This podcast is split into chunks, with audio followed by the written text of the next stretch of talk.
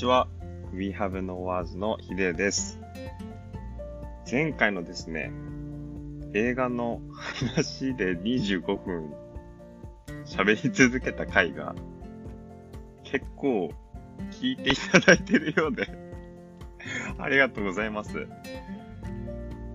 ね、前回ちょっとずっと喋ってましたもんね。今日はね、あの、こないだ、いいことがあったんですね。ですね、とかって。あの、それ何かって言いますと、あのね、知ってる方も結構多いと思うんですけど、ウイスキーの山崎っていうのをご存知の方いますかね？なんかインスタグラムとか、インスタだけかな？インスタで上げさせてもらったんですけど、もう嬉しすぎて。あの、偶然行った酒屋さんがありまして、で、そこの酒屋さんにフラッと前入った時に、ぐ、えっとですね、なんか、ウイスキーの棚みたいなのがあったんですよ。ウイスキーのカテゴリーの棚。で、その横にはワインのカテゴリーの棚とかがあって、で、えっと、年末かな？年末、昨年末ぐらいから、ウイスキーちょっと気になりだして、もともと、えっと、19? あ、違うか。あの時は 21? かな ?21 だ。21に、トリア大学っていうところに、ドイツのトリア大学っていうところに留学したことがあって、まあちょっとの期間だったんですけど、留学したことが、その時に、そこで教えられてた日本史の先生から、あの、ウイスキーのことを初めて、人生で初めて、21ですから。人生で初めて教えてもらって、で、そこで初めてこう飲んでみたっていうのが、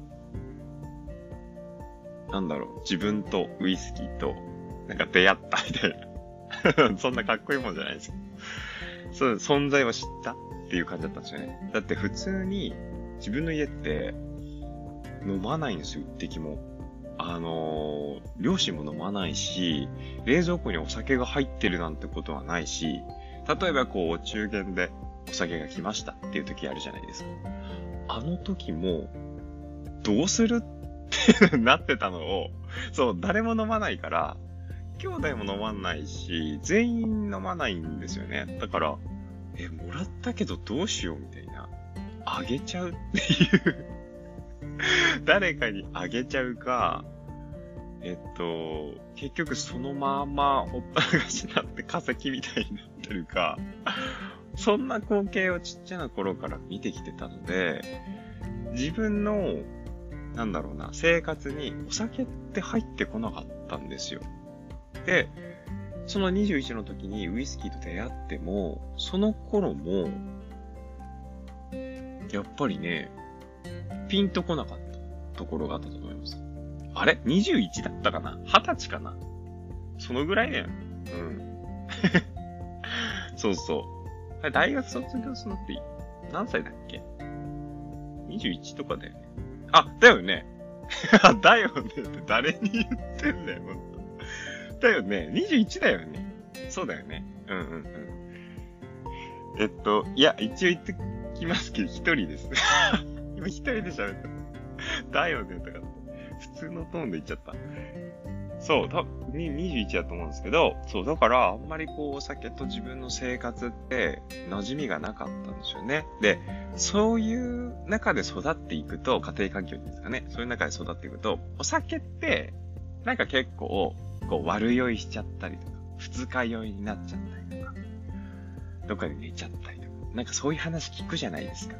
そうすると、あんまりやっぱいいもんじゃないんだろうなって思うようになるんですよね。うん。だから、社会人になってからも、お酒ってほぼほぼ飲んでなくて、うんと、それは日本でもそうだし、ニューヨーク行った時も、ほぼほぼ飲まなかったです。水。そう。何飲むんですか？水。大体ね、ニューヨーク行った時はね、炭酸水飲んでました。なんか日本に帰ってきたら炭酸水すっごい少ないっすよね。なんかね、スープ、ニューヨークでスーパー行くと普通に炭酸水いろいろ売ってるんですよ。あのー、あっちで売ってない、あっちでしか売ってないメーカーもありますけど、あのー、サンペリグリーノとか、フェリエとかって結構有名だと思うんですよね。でも、全然スーパーとかで売ってないじゃないですか。だから多分ネットとかで買わないといけないんですよね、きっとね。だから、ネット入ってくるとちょっとめんどくさくなっちゃうんでね、いつも。そんなもんで、えー、っと、普通の水飲んでますけどね。南アルプス天然水飲んでますけど。うん。で、そうなんですよ。で、そうそうそう。酒屋さん、そんな自分がね、昨年末から、あれ、なんかでも、飲むと言ったら、まあ時々ね、仕事上だとか、まあ、あんまりないですけど、その大体飲むってなったら、家でね、飲むってなったら、ビールだったんですよ。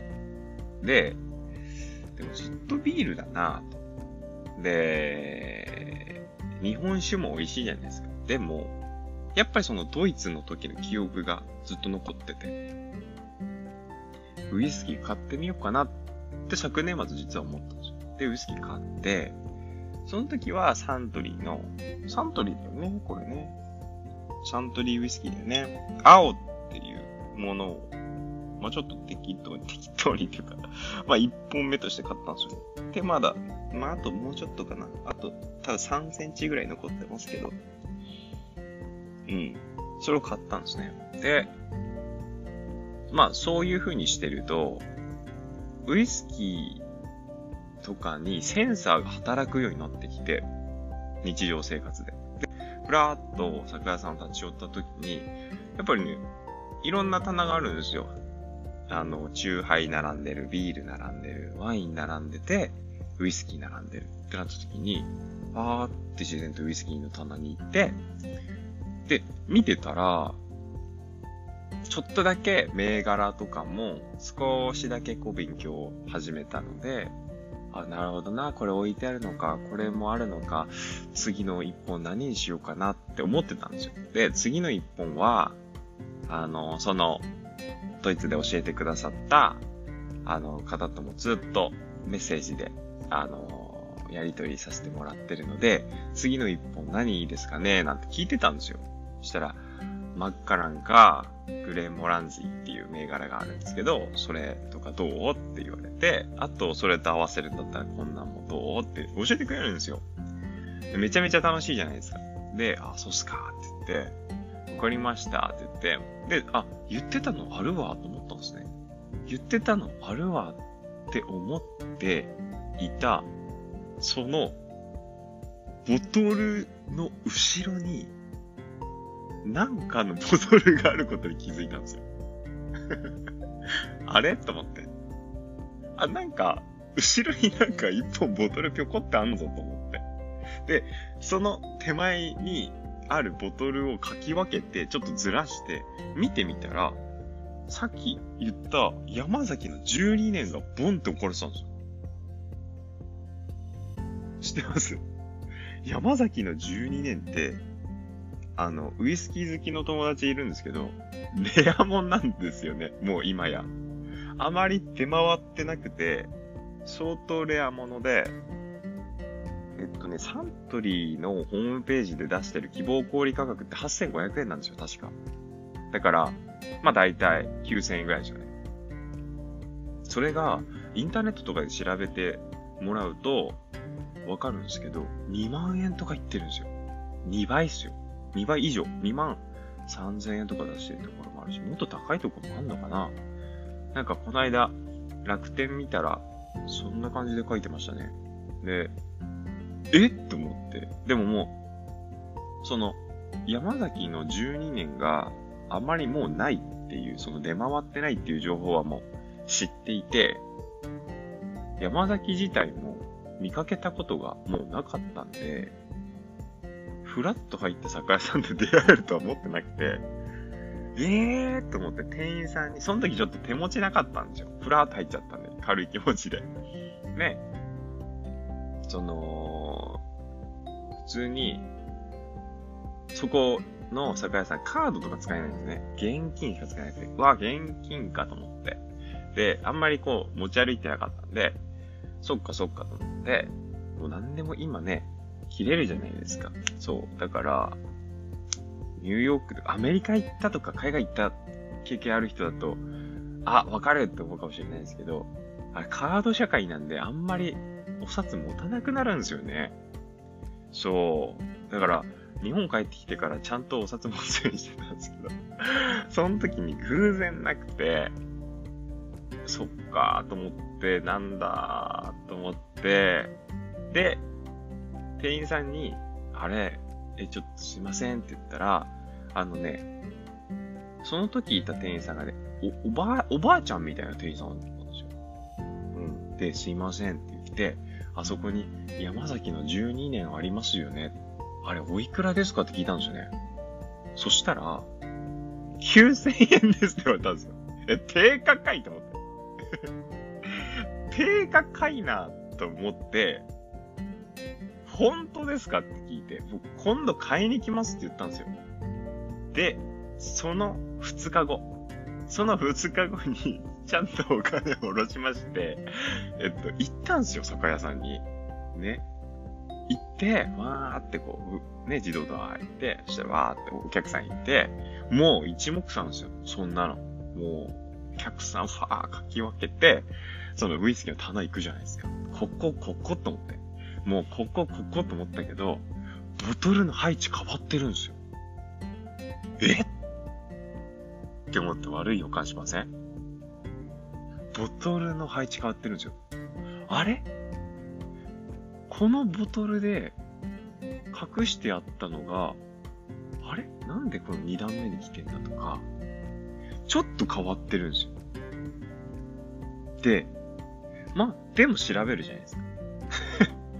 調査員みたいになったんですけど。一番上の棚に絶対あった。あったから、そのバーってこう一番上の棚にバーってこう分かりやすく並んでるボトルを書き分けます。まず。1。一番上の棚のウイスキーを書き分けるっていうところから始めて、バーって、やったら、ないんすよ。ない。どこにも。いやいやいやいや、まずいまずいと。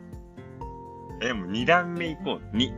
二段目のボトルを書き分けるっていうのが入ってバーって見て、ないんです。で、その三段目とかにもなかったんですよ。1、2、3段ぐらいがあって、そこにウイスキーのボトルとかがバーって並んでたりするんですけど、うわ、しまった、売れたと思ったんですね。で、その時に、買いに来ますって言ったおばあちゃんが、その日いなくて偶然。で、若いお姉さんみたいな店員さんがいたんですよ。で、その店員さんにすいませんって言って、僕2日前にここに来てまして、山崎の12年をあの場所で見たんですけど、もうありませんか？そう売れちゃいましたか？って聞いたんですよ。そしたら、え？って顔してて、や、え？山崎？え？って言われたんですよ。いや、だから、俺も、え？え？みたいになって二人で、え？いや、あ、おう、山崎、うん。えた、うん、棚あったし、に、二日前、みたいな。え？あり、え？山崎みたいなってんですよ、その店員さんも。え、でも、え、どういうこと？どういうこと？と思って。あれ？俺が見たのはなんか幻だったんかな？みたいな、なってきて。なんか、それやってて、え、ちょ、わかりましたえ、ちょ、聞いてみます？みたいになって。ああ、はいはい、お願いしますって言って、いや、確かに見たんで、って言って。で、聞きに行ってくれたんですね。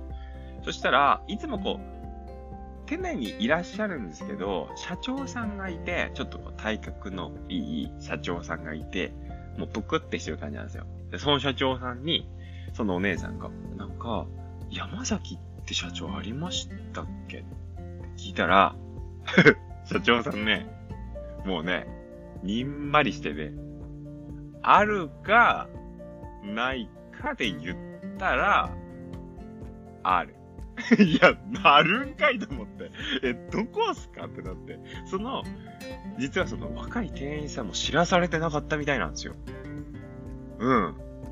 あの、前に聞いたおばあちゃんは知ってたんですけど、その、その店員さんは知らされてなくて、山崎が入荷したっていうこと自体。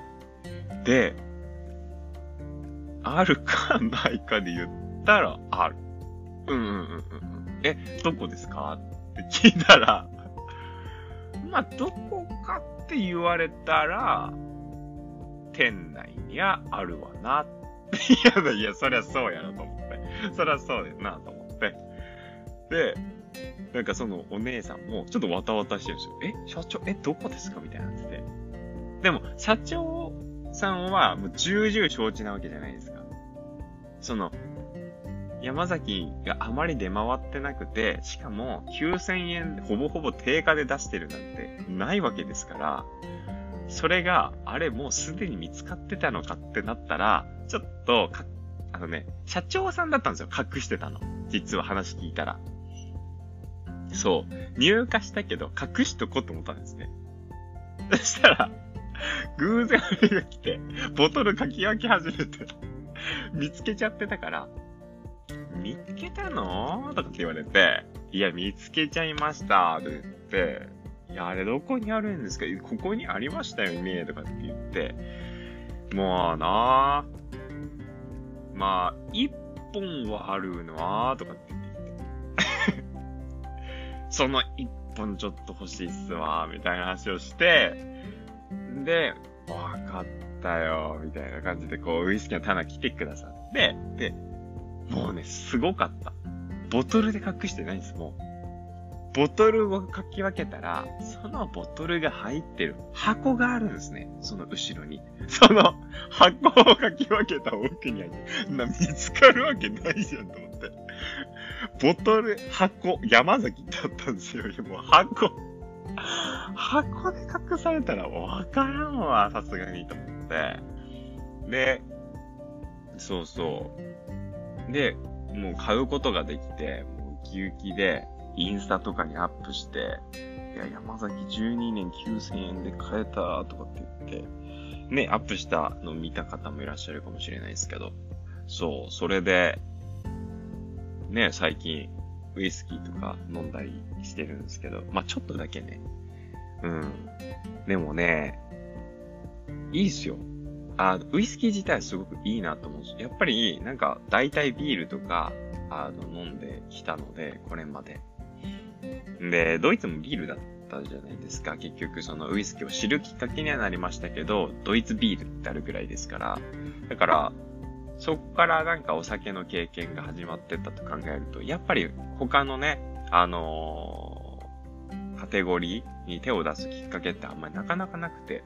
でも、強いですけど、まあ、ちびちびちびちび飲んでいくんですけど、結局やっぱね、香りが違うし、なんか後味とかも変化をするし、で、なんだろう。普通にね、面白いっていう感じがするんですよね。だから、ウイスキー一本買いました。うんと、まあ、何でもいいんですよね。お茶を買いましたでもいいんですよね。それで、あ、こんな味がするんだとか、あ、このお茶このウイスキーってこんな香りがするんだとか、なんかそういうのがすごい楽しくて、で、飲んでるって感じなんですよね。うん。なんか、酔うために飲んでるわけではないんですけど、なんかその、楽しいんですよね。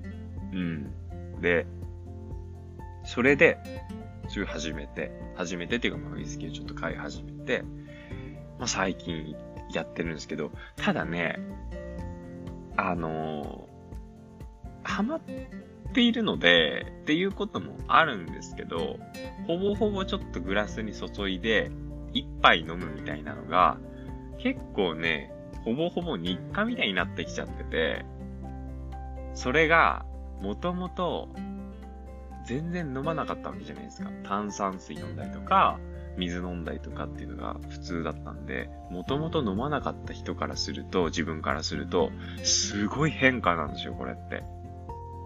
で、その変化に若干ビビってる自分もいて、その、お酒って、すごい美味しいものを今探して、いろいろ経験してるんですけど、やっぱり酔っちゃうし、アルコール入ってるじゃないですか。だから、その、あまり飲酒量っていうか体にとってあまり良くない飲酒っていうのを控えようっていうふうにも思っていて、ちょっとそこのバランスを最近取ろうかなっていう気はしてますね。そう、ちょっとね、やっぱり飲む量がゼロだった身からすると、結構日課レベルになってきちゃってるから、その変化に驚いていて、自分で自分に。で、そこの、なんだろうね、バランスみたいなものをとって、こう、結構最近仕事とかも大変なので、忙しいので、体調管理っていうのがすごく大事だなと思ってて、で、体にとっていいものは何だろうっていう興味もすごく湧いてきてるんですよ。で、最近、あの、最近というか、ちょっと前かなぐらいからやってるのが、1日1食しか自分ほぼほぼ食べないんですけど、あの、1日1食生活っていうのをやっていて、で、それをやってみて自分の体にフィットするのかどうなのかっていうのがすごく大事で、その、もちろん、1日1食の方があの、ダイエットにね、効果的だよとか、いろんな、こう、なんだろう、一日一食ぐらいの方が、生物学的に言うと正しいんだとか、いろんななんか情報もあるし、でも3食しっかり食べた方が、あの、頭の回転がとか、いろんな情報あるじゃないですか。とりあえず、もともと、1日3食食べる人間じゃなかったので、もともとね、もうね、朝食っていうのをね、ほぼほぼ食べたことがないんです。子供の頃から。うん。朝食べないっていう感じで育ってきたんですよ。あの、他の家族違いますけどね。他の家族みんなパンとか朝とか食べますけど、僕全然食べなくて、朝いらないっていう感じだったんですよ。うん。それこそ朝、水だけとか、朝、野菜ジュースだけみたいな。本当にそんな感じでしたね。学生時代も、子供の時も、ずっと。うん。だから、逆に言うと子供の頃朝、カゴメ野菜ジュース飲んでましたよ ね、渋いっすね。今考えたら。小学生で朝ごはん、カゴメの野菜ジュース。結構渋いっすね。今、ね。思えばって感じですけど、なんか、そういう感じで来てたので、とりあえず食べても1日2食だったんですよね。で、それが1日1食になっていて、で、どんな回数で食べるのが自分にとって一番心地いいのかとか、どんなペースでお酒を飲むのが一番心地いいのかとか、あと炭酸水飲んでる時ってすごく調子良かったんですよね、ニューヨークで。だから、炭酸水取り入れてみようかなとか、そう。ただね、いい、いい炭酸水っていうか、そのサンペリグリーノとかペリエ好きなんですけど、ちょっと、あの、炭酸の強さとは違いますけどね。メーカー違うので。でも大体サンペリグリーノかペリエを飲んでいて、えっと、いたんですよ。それが、スーパーで手に入んなくて、ちょっと困ってるんですけど、そういう、しかもあっちってね、すっごい良くて、もうでかい炭酸水ボトル、でっかいボトルの炭酸水が、もう2個でなんか3ドルとかで売ってくれてるんですよ。4, 4ドルかな ?4 ドルとかで。だから1本200何円みたいな感じですよ。うん。だけど、こうもう、でかいボトル、あるじゃないですか。1.5リッターボトルとかペットボトルとかあるじゃないですか。1.5までいかなかったかもしれないけど、うん、大きめのボトルがあって、なんか、売ってたんですよね。つまり多分、あれ言うのって、あのセルツァーって言うじゃないですか。なんか、水割りじゃないけど、あの炭酸割りみたいなのに使う、あの炭酸水ってあるじゃないですか。そういう文化もすごく、こう、生活に密着してるから、炭酸水普通に置いてあるんですよね、スーパーに。で、日本の炭酸水はちょっとね、あの、ウィルキンソンとか売ってますよ。日本炭酸水っていうか、あの、スーパーで売ってる。ウィルキンソンとか、南アルプス天然水の炭酸水とか、いろいろね、飲んでみたんですけど、なんか、強炭酸にすごいこだわった商品ラインナップが、あの自分のね、よく行くスーパーではあって、そう。まあネットで買えば全然何でも買えると思うんですけど。そうそうそうそう。そう。だから、その強炭酸っていうのがあんまり好きじゃないんですよね。なので、そう、なんかちょうどいい炭酸の強さのボトルがないかなって今思ってる。っていう感じですね。あとはその、何が自分の体にフィットするのかなっていうのをすごい最近、こう、考えてる感じですね。本当にその、前に、ジム行こうかなっていう話してたと思うんですけど、まだ行ってないですけどね。しっかりとまだ行けてないんですけど。いや、でもね、あれね、まだ入っておかなくてよかったっす。異常に今忙しすぎて、今日やっと休みなんですけど、もうね、多分来週とか、ほんと休みないですね。超ハードで、そう、今日お休みもらってるんですけど、そんなこんなでジム行けないですもんね。めちゃめちゃ帰り遅いですし、だから、あ、まだ入っとかんでよかったって逆に思っていて、今。だから、これから入るかもしれないですね。うん。って思ってます。はい。はいとか。いや、今日ね、ウイスキーの話がしちゃいましたけど、今日はちょっとお茶の紹介もしたいですね。これなんだろう？何の番組になってきた？前回映画のことを好き勝手喋り倒して、今回山崎見つけたっていう話して、で、一日一食とか知らんがなとお前のライフスタイルみたいな話して。で、次お茶の話って面白くないですか？何のポッドキャストなんですかね、ほんと。いや、お茶の話ちょっとさせてもらっていいですか？あのー、もともとくまモンを作ったデザイン会社のグッドデザインカンパニーってあるんですけど、そこの、あの、クリエイティブディレクター、社長業ですよね。社長さんされてる水野学さんがすごく好きで、あと粘土の佐藤大樹さんって本当に大好きなデザイナー二人なんですよね。で、本とかも、もうほぼほぼ読んでます。はい。お二人の本は。で、すっごい勉強もさせてもらってるんですけど、その、グッドデザインカンパニーと、えっと、奈良の中村、中川、中川正七商店。これ読み方多分合ってると思うんですけど、が、えっと、一番最初に中川正七商店が、グッドデザインカンパニーにロゴマークの依頼を頼んだんですよね。で、もう、ロゴだったりとかシンボルマークの依頼を頼んで、もうめちゃめちゃかっこいいっていうか、めちゃめちゃもう、いけてるマークがね、出来上がってて、で、そこから、ザっていうショップが立ち上がったんですよね。あの、鈴木さんっていう方だったと思うんですけど、プロダクトデザイナーの方と3人で、えっと、中川朝日商店の社長さんと、水野学さんと、鈴木さんっていうプロダクトデザイナーの方で、ザっていうショップが立ち上がって、で、もうそのザっていうショップが立ち上がった時に、僕今でもずっと使ってるんですけど、言ったかな前？あの、グラス？ザのグラスを使ってるんですよ。もう何の変哲もないグラスなんですけど、あの熱い、えっとね、お湯？でも入れても割れないようになってるんですよ。で、ただ、これね、発売した当初は実はなかったアイテムがあって、それも買ったんですけど、このグラス、もう僕どこにでも持ってってるんですよ。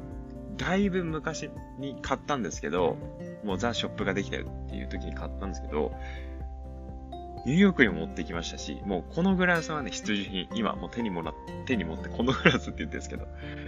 あともうパッケージも全然捨ててない。パッケージもめっちゃ可愛い。で、えっと、熱、あったかいネットを入れても大丈夫なんですよ。割れないんですね。で、なんですけど、グラスが持てないぐらい熱伝導しちゃうんですよ。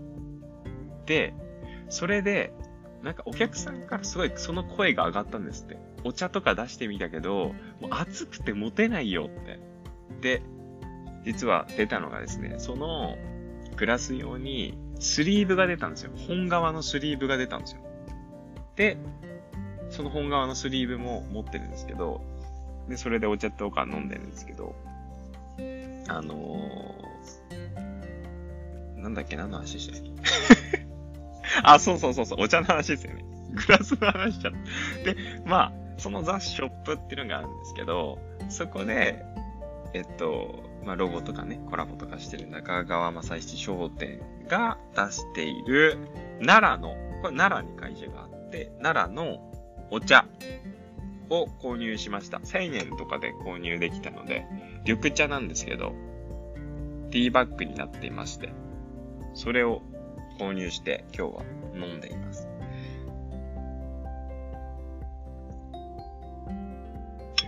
美味しい。いやー、美味しい。ちょっと喋りすぎてぬるくなっちゃった 美味しい。あのね、いつもね、伊藤園とかの、そのスーパーで買えるお茶も買って飲んでるんですけど、やっぱりね、ちょっと違いますね。香りもちょっと違うし、このお茶とか結構飲むので、そういう部分に1000円とかですからね、ちょっとこう、お金を使って見るみたいな。何をしびじ言ってんだって話ですけど、その、そういう感じで最近生きているっていうでも美味しいっすよ、本当に。うん。奈良のどこそこっては書いてないんですけど、すごい美味しいです。あの、お茶の香りもするし、うん。そう。で、そのザ・ショップで、グラス買って、で、その後に、コースタータイルみたいになってるコースターがあるんですけど、そのコースターも買ってずっと使ってますね。うん。なんか、あのー、あれなんですよ。こないだ、ここだけで言いますけど、ある、その、雑誌みたいなのがあって、えっと、パンケーキってあるじゃないですか。パンケーキ、そんなに大きくないんですって聞いたら。聞いたらその雑誌見てて、ちょっとこう、えって思ったから、それ、え、このパンケーキ見たことあるとかってちょっと聞聞いたんですね。何人かでその雑誌見てて。そしたら実際見た人がいて、で行った人がいて、あ、行ったみたいな人がいて。で、めちゃめちゃちっちゃいらしいんですよ、そのパンケーキ。1枚が。あの、なんていうんですか、その円が。それが、10段重なってるパンケーキってのがあったんですよ。雑誌で。でも、別に果物とかも載ってないんですよ。なんか、超シンプルなんですって。だから食べたことないんで、なんとも言えないんですけど、価格、1500円って書いてあって、ええー、と思って、ええー、超ドノーマルドシンプルホットケーキはホットケーキって言っちゃダメなのか。パンケーキ。で、1500って思って。税別ですよ。1500って俺びっくりしてたら、どこで貧乏症出してんだって言われて。でもね、俺ね、そうなんですよ。基本的にそのお茶に1000円とかかけたりとか、その今グラスね、グラス、これね、1000円どころじゃないです。このグラス正直言うと。グラス1個でこれ、確か2000か3000したんじゃないかな。このスリーブだけでも1500円とか確かしたと思うんですけど、ちょっと記憶が定かじゃないんで、あの、わかんないですけどね。あのね、自分の一個一個のも持つものとか、日頃使うものとか、例えば前にお香の話したと思うんですけど、お香のその香りで得られる経験とか、なんか瞬間時間には、でもお香ってパッてやって10分じゃないですか。10分でなくなっちゃうんですよ。で、まあ、何本かね、入ったケースだとしても、えそれだったらパンケーキって行く人もきっといると思うんですよね。でもなんか、昔からその、食べ物に、もちろん食べ物、うん、どうなんかな食べ物あんまり 興味ないのかなうん、なのかなって自分でもちょっと思ってる節あるんですけど、その節ありということなんですけど、あの、そう、お茶にね、1000円とか、ね、グラスに、ね、2000円ぐらいしちゃうのかな ?2000、3000円ぐらいしちゃうのかなまあ、そのぐらいね、してたりとかあるから、コースターとかね、うん百円なんですけど。そう、だから山崎とかあるじゃないですか。だから、その、それを知ってると、え？どこで？いや、1500円ってお前どこで、誰が言うてんじゃんみたいな、なるんですけど、あのね、いらないものにはね、ほんといらないんですよね。うん。まあ、当たり前のこと言ってるかもしれないけど、本当に気に入んないとね、逆にね、お金出さないんですよね。うん、本当に気に入ったものだけ。だから、一個一個が高いとかがありますね。うん。なんか、でもね、貯めますよ。貯める。うん。だから、坊主のイヤホンもそうじゃないですか。ただ単に、ワイヤレスイヤホン欲しいなと思ってたら、数千円で買えるじゃないですか、今って。でも、坊主3万2千円するんですよ。数千円と3万2千円するんですよ。コスパで考えたら、普通に価格だけね、価格だけで考えたら、数千円いってもいいじゃないですか。だけど、やっぱね、買っちゃうんですよね。自分のその毎日つけることとか想像したりとか、電車の騒音をちゃんと消してほしいとか、なんか、その音による負荷を減らしたいとか、なんかすごいこう、なんかね、そういう体、体感っていうんですか、体への影響っていうんですかね、そこうん、今考えたらそこにすごい、なんかこだわってんのかもしれないですね。例えば毎日使うグラスとか、なんだろうな。体感っていうか体に近いのかな。それにすごい今、こだわってんだなって喋ってて思いました。で、今日は、はい。はいとかって えっと、こんな感じで 終わりたいと思うんですけど。もう37分喋ってるじゃないですか。ウイスキーから始まりね。なんだっけ 忘れちゃったけど、何喋った最後お茶っていうことでね。はい。というわけで、あの、また皆さん、ポッドキャストでお会いしましょう。はい。ではまた次回。さよなら。